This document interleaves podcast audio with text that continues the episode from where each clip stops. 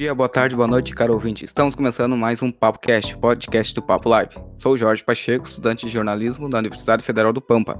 Estou no terceiro semestre e atualmente estou no grupo de pesquisa sobre cinema do professor Alexandre Augusti e em breve nos projetos Sessão Pipoquinha e no GP Texto. E é claro, no Papo Live. E aqui comigo hoje estão elas, também estudantes de jornalismo da Unipampa, Jéssica Marian e Larissa Vasconcelos. E aí, meninas, tudo bem com vocês? Oi, Larissa, tudo bem, Jorge? E olá para você que está participando desse debate conosco. Sou Jéssica Marian, estou no quinto semestre de jornalismo e faço parte dos projetos de extensão Papo Live e Crônicas da Cidade.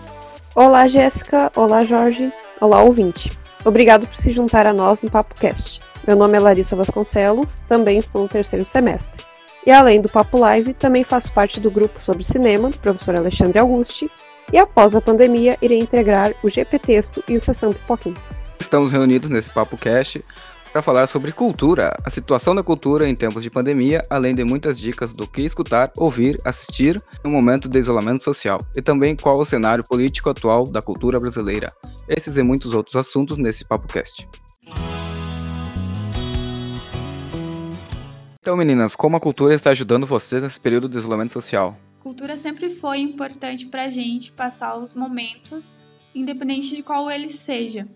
Mas agora, nesse período de pandemia que a gente está tendo que fazer, esse isolamento social, a cultura está se mostrando muito importante. Seja a um clique de distância, onde eu posso assistir um canal no YouTube, ou quando eu acesso a Netflix para assistir uma minissérie, uma série, um filme, seja na leitura de um e-book ou de um livro físico, ou através de outras expressões, sejam elas religiosas ou não, que também são cultura, né? Tu, Larissa. Bom, a cultura ela tem um papel muito importante, principalmente em épocas de crise, assim, porque em meio a tanto, tantos problemas, tanto na área política quanto na área econômica, na área da saúde, a cultura ela vem para dar uma espécie de respiro para todo mundo que está em casa e preocupado com tudo que está acontecendo nesse cenário atual. Então, conseguir assistir um filme, olhar uma live, como muita gente tem feito, ou qualquer outro meio, é muito bom nesse período. Isso que a gente tem a cultura disponível à distância de um clique. E cada vez mais a gente tem mais formas de tornar mais reais essas experiências através da internet. Ah, só que também ao mesmo tempo que existe todo esse serviço de streaming agora e e a possibilidade de conhecer muitas obras pela internet também acaba. Ainda existe a exclusão, porque mesmo que mais pessoas tenham acesso à internet, ainda tem muita gente que também não tem. E agora, a maior forma que a gente tem assim, para se conectar à cultura geralmente é relacionado ao acesso à internet, né? E aí, quem não tem internet passa como os dias? Também um outro problema acontece com a população mais idosa, que muitas vezes não, não, não sabe como mexer com TV, computador, tablet, celular. E antes, para quem mora na cidade, antes tinha como meio ir na praça, conversar e agora acaba tendo que ficar somente em casa. Por isso que a gente fala, né, que agora na pandemia, com esse isolamento social, a gente se depara com a importância, com a enorme importância que a cultura tem porque é ela que alimenta os nossos sonhos, as nossas necessidades emocionais, nossas ideias, né? A cultura meio que como um todo, ela expande a nossa visão, né? E como a Maria disse, a internet está aí para com um clique. Tu pode ver um vídeo do Japão e escutar uma música da Irlanda. É, a, a internet ajudou bastante essa miscigenação da, da cultura, né? Hoje em dia a gente consegue ver qualquer coisa, uma foto e, e com o Google Maps na, na, na, na torre de, da França, a gente consegue viajar o mundo basicamente. Mas, e como a Larissa disse também, tem muita gente que só tem o 3G para ver aquilo ali. Muitas vezes nem o 3G, né? Então, meio que a internet ajuda, mas ela não é disponível para todo mundo. Ela é. A internet ainda é muito elitista. Sim, nem é elitista, eu diria que ela é mais um resultado da própria sociedade, né? Que a desigualdade social acarreta isso. A internet tá aí, a cultura tá aí, ela, as duas estão disponíveis, mas ainda tem gente que não consegue acesso a nenhuma delas. É, é algo até triste se a gente parar para pensar, Ainda mais uma cidade pequena como São Borja aqui, tem gente, muita gente que ainda não tem internet nem conhecimento do mundo que está lá fora e não tem condições de comprar um livro, de ir a uma biblioteca grande. A pandemia está causando muitas coisas ruins, né? No, no caso do, da, das pessoas mais carentes. E isso é bastante triste. A globalização ela é uma coisa maravilhosa por unir todo o mundo, mas ao mesmo tempo ela causou exclusão. E a gente consegue ver muito bem isso agora nesse momento de isolamento. O, o ouvinte deve estar se perguntando, mas por que que eles estão falando da internet, globalização e sei que lá, se o assunto era cultura? Mas em, no momento que a gente está vivendo, é um período de isolamento social. A gente está longe das pessoas para evitar que se propague um vírus que possa ferir a nós ou aos nossos, aos nossos familiares. E o único jeito de se adquirir cultura em um momento como esse é ou a TV, TV livre, a TV a Globo, SBT, Record, ou a internet. E a internet é que dá uma gama maior de alcance para essas pessoas. É, e ah, isso que a Maria estava falando me lembrou bastante do, do ministro Ventral da Educação, se não me engano é assim que fala o nome dele, que ele mandou os estudantes estudarem pela internet e lerem livros. Mas a gente vive em um país onde a leitura não é o principal foco dos adolescentes que irão cursar o Enem. E a internet não está livre para todos, como a gente já disse. Então, como que um ministro manda a população adolescente que vai fazer o Enem estudar por livros que muitos não têm dinheiro para comprar ou não têm acesso a uma biblioteca ou algo do tipo e terem acesso à internet? O governo vai mandar isso, vai dar isso não. Então, como que isso vai ser algo justo na situação como essa, de crise política, crise de saúde? Não é só o Brasil, é o mundo inteiro. E é, é bastante perplexo até, deixa a gente meio encucado com esses. Como que alguém diz que o Enem vai ser solidário, que o Enem vai ser para todos, se não tem, se as pessoas, se nem todo mundo tem acesso ao ao conteúdo para fazer as provas. É, ainda nesse quesito da cultura e da política, né, é bastante significativo que só nesse ano a gente já teve dois secretários da cultura. Primeiro que é uma secretaria da cultura, não é um ministério da cultura. Agora, o que era para ser o Ministério da Cultura é uma secretaria que está junto com o Ministério do Turismo, o que na minha visão não tem nada a ver. E em 16 de janeiro, o então secretário especial da Cultura, Roberto Alvim, foi exonerado do cargo após fazer um discurso com muitas semelhanças ao do nazista Joseph Goebbels, o que pegou mal no, no governo Bolsonaro, que fez com que ele saísse. É, é literalmente rindo de nervoso, porque é uma situação tão desesperadora, mas ao mesmo tempo não tem outra coisa a fazer do que rir. O nazismo sempre está querendo voltar e cabe a nós não deixar que ele volte. Importância da história, porque é uma forma da gente sempre se reeducar e ver os erros e não cometê-los novamente. Eu li num livro uma vez, agora eu não sei, eu não me lembro bem qual era o autor e qual era o livro, que ele dizia que aprender com o passado para ver o futuro. E a gente não aprendeu com o passado e o futuro é praticamente incerto. É revolta nos Estados Unidos, é ascensão fascista, nazista no, na América Latina, é Donald Trump loucaço nos Estados Unidos. É surreal o que está acontecendo atualmente com a gente. E um exemplo é os 300 do Brasil, comandados pela Sarah Winter, que fizeram aquele protesto pro-golpe na frente do Supremo Tribunal Federal, que também faz alusão a um movimento neonazista. O que foi aquilo, né? Aquilo foi muito mais uh, pro lado da Klux Klan e nazista, os caras andando em plena Brasília de noite, mascarado, com tocha na mão. O que, que é isso, cara? É tão é, é uma coisa tão distópica que chega a dar um, te deixar apavorado, porque são pessoas parecidos com você, só que com ideias tão impensadas que te deixa antônito. Quão egocêntricos nós nos tornamos, nós humanos, no geral. Né? A nossa forma de viver é uma forma muito egocêntrica, egoísta, que não se preocupa mais tanto com o outro, se individualizou. De... E ainda nessa parte do, do egocentrismo da, da nossa cultura aqui, Uh, sobre o coronavírus, as pessoas estavam criticando as pessoas que,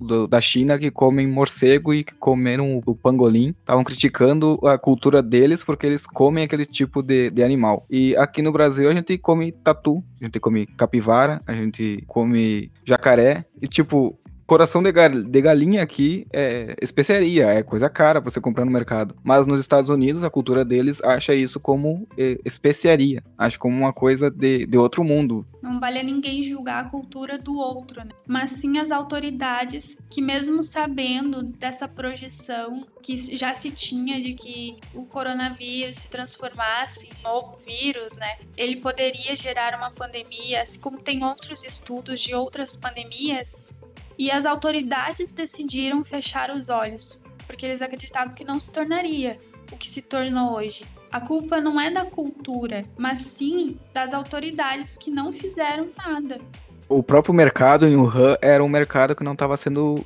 Era um mercado ilegal, né?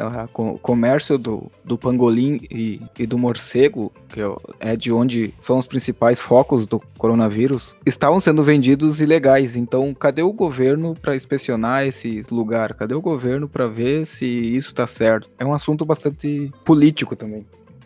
E como eu ia falando, o, o, Roberto Alvim foi exonerado, né? E dia 4 de março, ninguém mais, ninguém menos do que a Regina Duarte assumiu o cargo de secretária da Cultura do governo Bolsonaro. E a coitada, eu acho que não durou nenhum mês, porque ela saiu em 20 de maio, então meio que não funcionou, né? Esse casamento, entre aspas, onde ela disse que teria carta branca, assim como o Moro e assim como o Mandetta para fazer o que ela quisesse no, no ministério. E na entrevista da CNN, quando ela foi expor os projetos para a Secretaria da Cultura, ela fez um espetáculo horroroso, né? Enaltecendo a ditadura, enfim, entre outros foras que ela acabou dando, né, na entrevista, o que não se esperava de uma secretária especial da cultura o que ela fez foi um show de horrores ali. Ela exaltou a, as mortes da ditadura, dizendo: e daí? Todo mundo morre. Sim, todo mundo morre, mas não torturado, não sendo culpado por algo que não fez. E a Regina foi para assumir o comando da Cinemateca do Brasil em São Paulo. Então, o que será do cinema nacional com a Regina Duarte lá agora? E para assumir o cargo da Regina, agora o, o novo possível secretário votado é o Mário Frias, um ator que fez Malhação no início dos anos 2000 e depois foi para a Rede TV, passou também pela Record e pela SBT e trabalhou como apresentador, que de uns anos para cá vem sendo um militante do em pró o governo Bolsonaro, né? Então, outro ator, esse mais decadente do que a Regina, ainda não tem nada confirmado, até onde eu sei, não, não saiu nada confirmado. Então, agora para sair um pouco desse ar um pouco nefasto da política e da sociedade brasileira como um todo, vamos falar um pouco mais sobre um papo mais descontraído, mais final de semana, maratona séries, escutar música, assistir um bom filme. Vamos dar umas dicas aqui de conteúdos para você assistir durante o isolamento social. Então, para iniciar as indicações, eu começo indicando Down Dog Yoga para iniciantes. Esse é um aplicativo gratuito que você consegue fazer três exercícios diários para aprender e se adaptar a essa prática. Lá você consegue selecionar a melhor música para você se exercitar e pode escolher o tipo de yoga que você quer fazer, porque tem várias formas de yogas. Por exemplo, eu faço hatha, que ajuda o equilíbrio, flexibilidade do corpo, além da concentração, o que tem me ajudado muito na hora dos estudos. Quando eu não faço yoga, eu noto que eu fico bem mais dispersa, preguiçosa e tenho muita vontade de procrastinar. E para você compreender um pouco mais sobre o significado do yoga, é um documentário. Yoga Arquitetura da Paz, e que é baseado na história do fotógrafo Michael O'Neill, que conta sua jornada pelo mundo do yoga durante 10 anos. Então, é bem interessante o jeito que eles veem a vida assim de se reconectar consigo próprio através de uma atividade, né? É bem interessante notar também que quando a gente está muito agitado, muito nervoso com alguma coisa, tende a toda essa acumulação de energia, no meu caso, acaba acumulando no ombro, porque a musculatura do corpo fica tensionada por causa daquilo que tu está sentindo no corpo espiritual. Então eu tô com um peso enorme aqui, então. tô com uma dor nas costas mais de uma semana. Ó, as energias do corpo espiritual. Já tá anotado, vou começar a fazer amanhã já. Ainda seguindo no, na questão da energia. Eu super recomendo o canal Spook Houses, Casas Assombradas. Tem conteúdo para todos os tipos de religião. Ele tem uma playlist que eu adoro muito, chamada Transforme-se, que tem muitas parábolas budistas. E é muito boa também seguindo essa linha de se conhecer a si mesmo e entender a vida de uma outra forma. Eu acho super incrível a forma como os budistas veem a vida e as provações que a gente encontra nela e a forma de viver deles é tão mais leve do que. Como que é o nome do canal? Spook Houses, Casas Assombradas. É fantasma? Também, o dono do canal se chama Rodrigo, ele é médium, então às vezes ele analisa casos paranormais, mas tem também bastante coisa relacionada à explicação sobre várias religiões, sobre o bandismo, o espiritismo, budismo e tem mais algumas outras coisas que eu não vou me lembrar muito bem. Então é meio que um, meio que um Scooby-Doo espiritual. Exatamente. O cara vai na casa, vê se tem espírito, daí.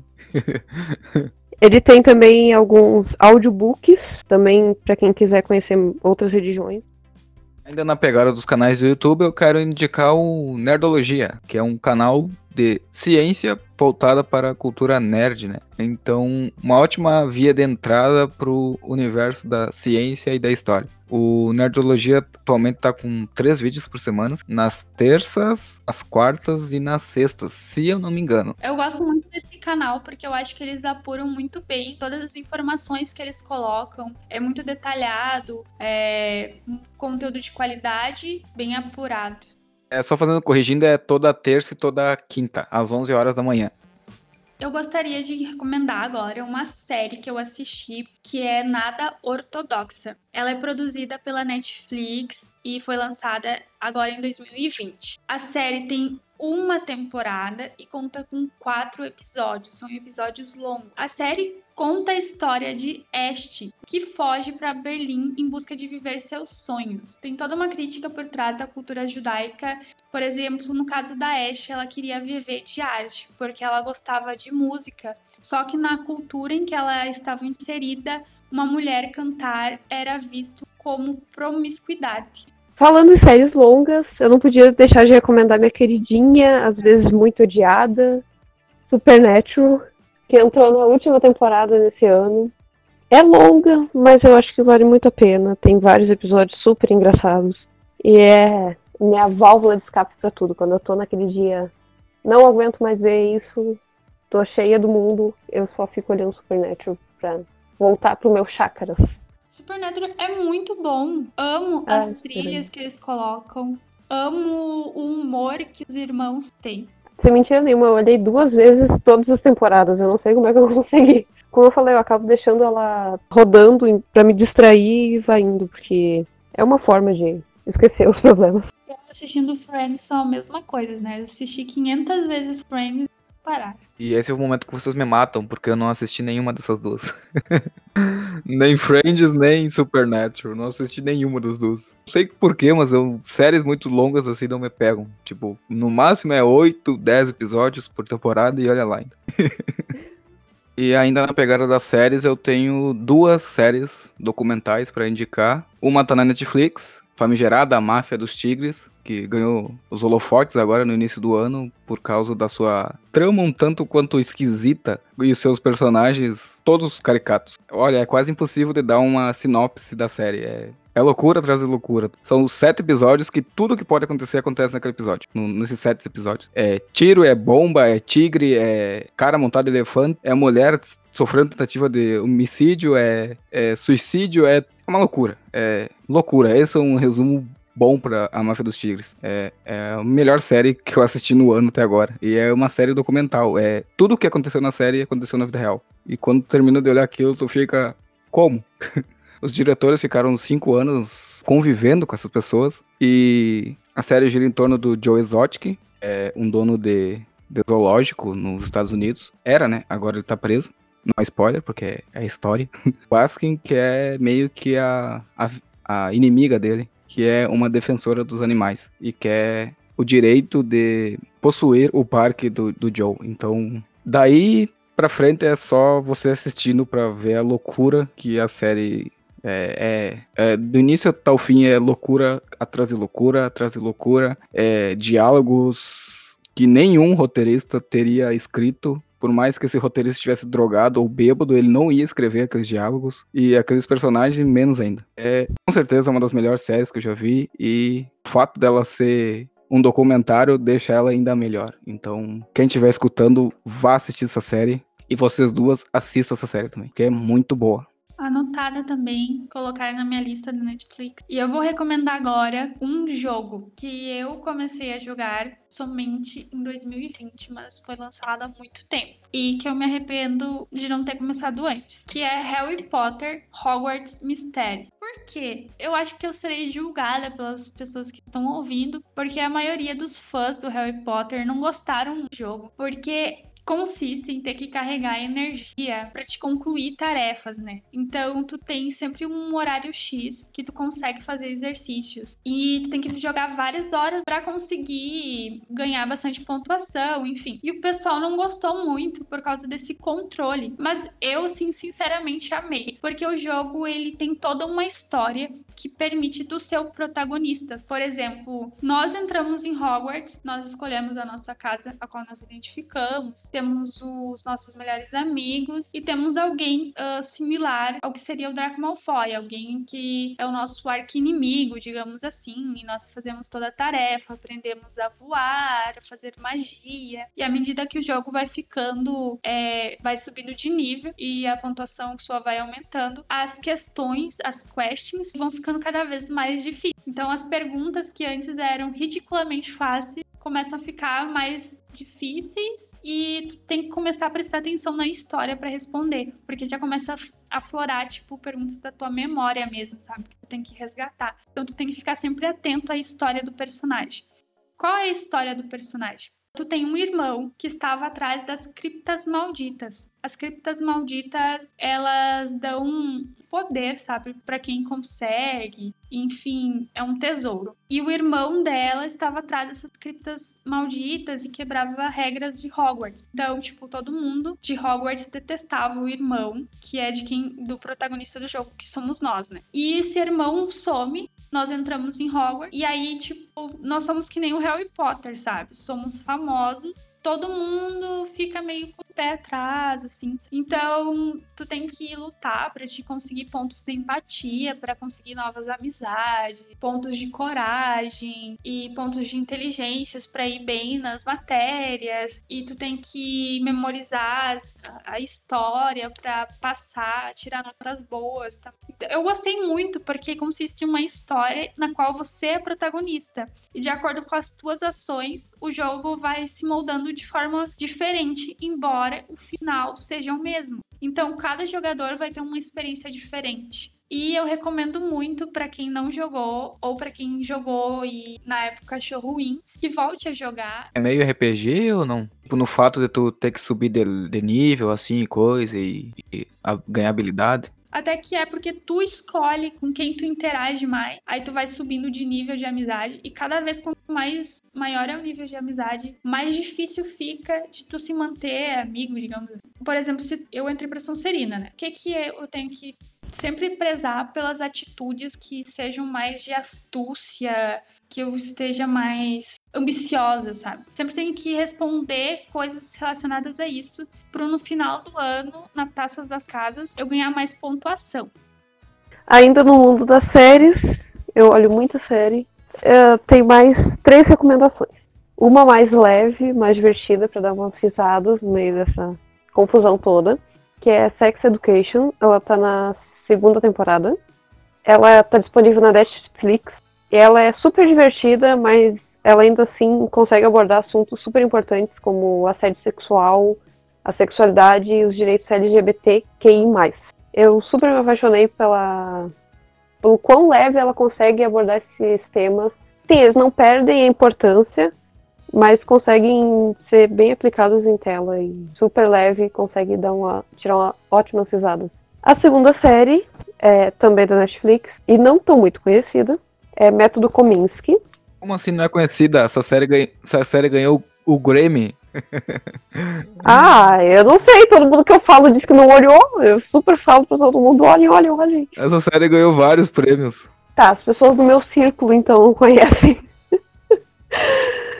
Bom, Método Kominsky fala sobre. O... Os dois protagonistas são mais idosos e já estão perdendo as pessoas conhecidas e perdendo a saúde também. Mas ao mesmo tempo ela é muito divertida ao abordar esses temas e, e eu, eu rio muito quando eu tô olhando, porque quando eu ficar velha eu quero ficar velhinha que nem. uma velhinha que nem eles, assim. Bem divertida. É, uma errata antes de tudo é a série não ganhou o Grammy, o Grammy é prêmio de música, a série ganhou o Globo de Ouro. A série é bem boa assim porque ela pega o momento da despedida, né? É quando a série já começa com a esposa de um dos, dos senhores da série morrendo, é, de um dos protagonistas morrendo. Então, ela trata muito bem essa questão do luto assim, mas só que de uma forma bastante cômica. Eu, sinceramente, eu assisti essa série com a minha, minha mãe até. E, tipo, foi muito bom, assim, sabe? Sabe aquela série que tu assiste e gosta de ver aquilo? Tu curte ver essa série, tu dá risada de verdade mesmo. É, é uma série bem boa e indico também. Era uma das minhas indicações, mas indico. Roubei, já era. Ela tem duas temporadas também. E a terceira indicação é... já saiu faz um tempinho, então acho que talvez. Bom, todos já saíram tem um tempinho, né? Mas enfim, uh, The Witcher, para quem gosta de magia, de bruxos, mundos diferentes e fica encantada. Eu super adorei, também foi indicação do Jorge. Roubei a. E eu acho que eu olhei a temporada inteira num dia, porque eu super adorei. A, no primeiro episódio tem uma luta de espadas incrível, que eu fiquei olhando, olhando de novo, de novo. Muitas vezes até entender todos os movimentos. Eu fiquei muito apaixonada por aquela cena. Me conquistou. E ela é baseada nos livros. Eu não li nenhum deles, mas vou ler o primeiro. E talvez depois eu conte como que é o livro. O Witcher também tem uma franquia de jogos, tanto sucesso no âmbito geral, assim. Principalmente por, por causa do terceiro jogo, né? The Witcher, a Caçada Selvagem. E a série, eu acho que, pelo pouco que eu vi na série, eu achei que ela conseguiu adaptar bem o que tá nos jogos. Então, a série se passa antes do, dos jogos. Ela, ela antecede os eventos dos jogos. Tem bastante uma pegada Senhor dos Anéis, meio Game of Thrones, não fica naquela meio no, no meio caminho, meio termo ali. E a produção da série boa e para quem quiser saber mais também tem uma crítica minha lá no Medium.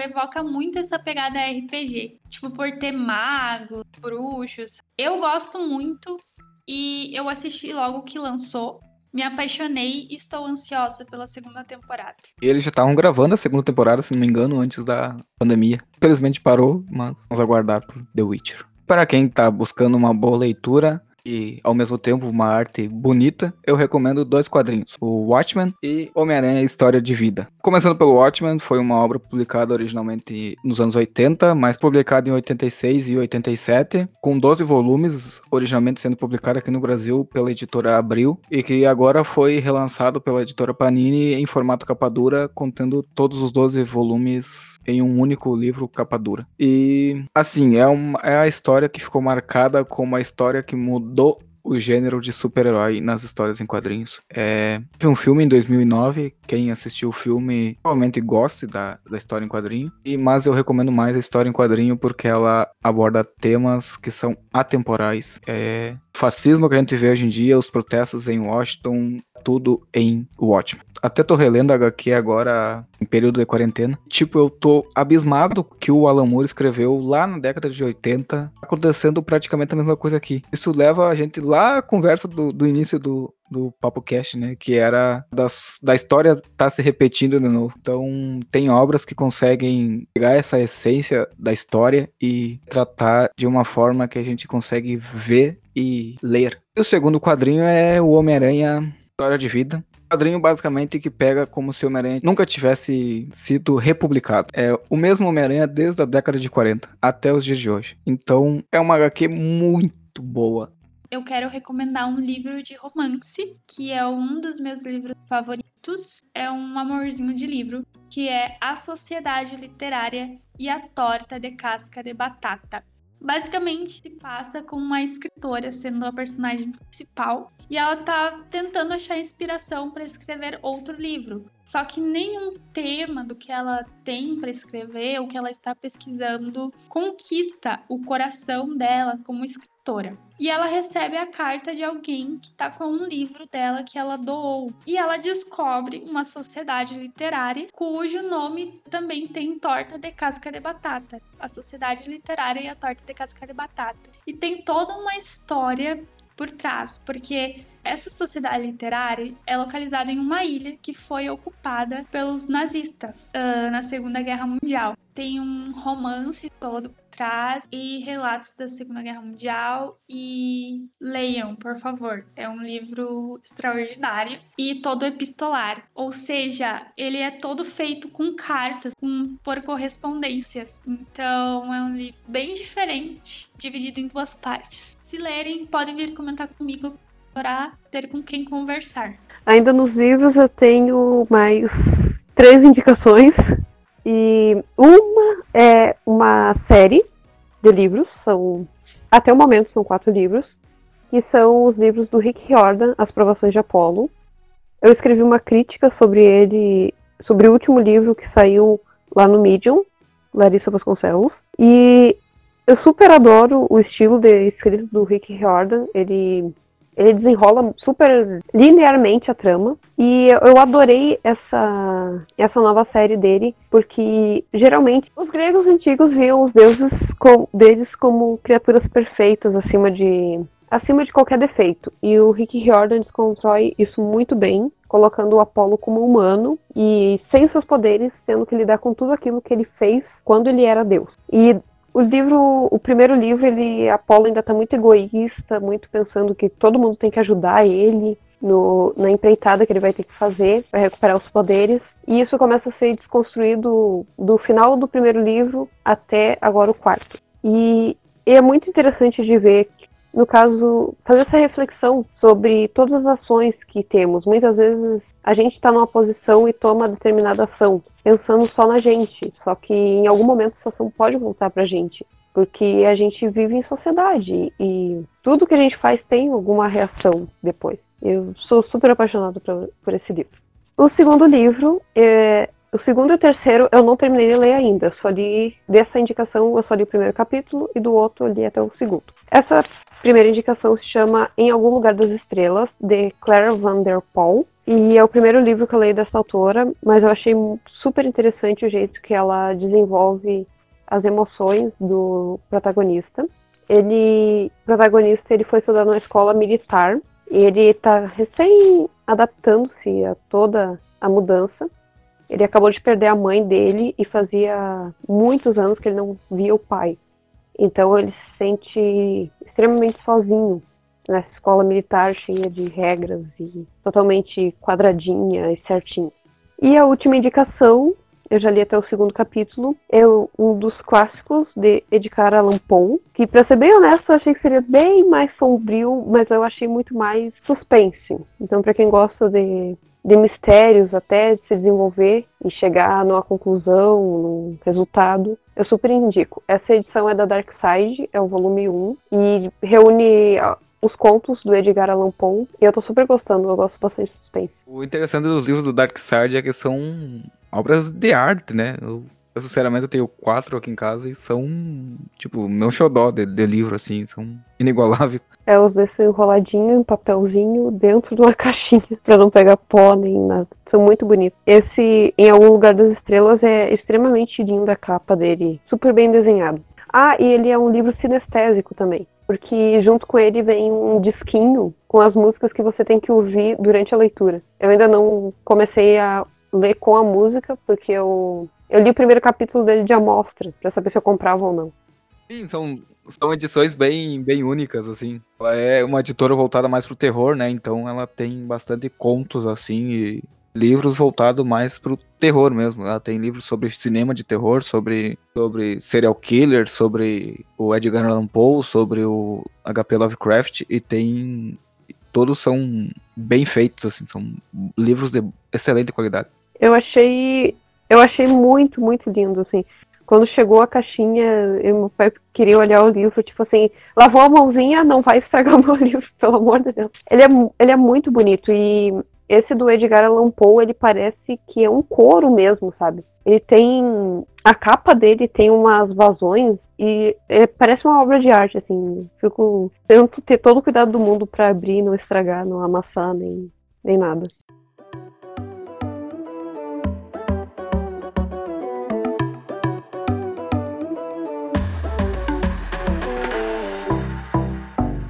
Papo Live vai ficando por aqui. Obrigado a você que nos acompanhou até agora. Essa é uma produção acadêmica do projeto de extensão Papo Live, da Universidade Federal do Pampa, Campus São Borja. Acompanhe o Papo Live através das redes sociais, Twitter, arroba papo underline live, Instagram e Facebook, arroba papo live com dois Es. Até a próxima, Jéssica e Larissa. Até a próxima.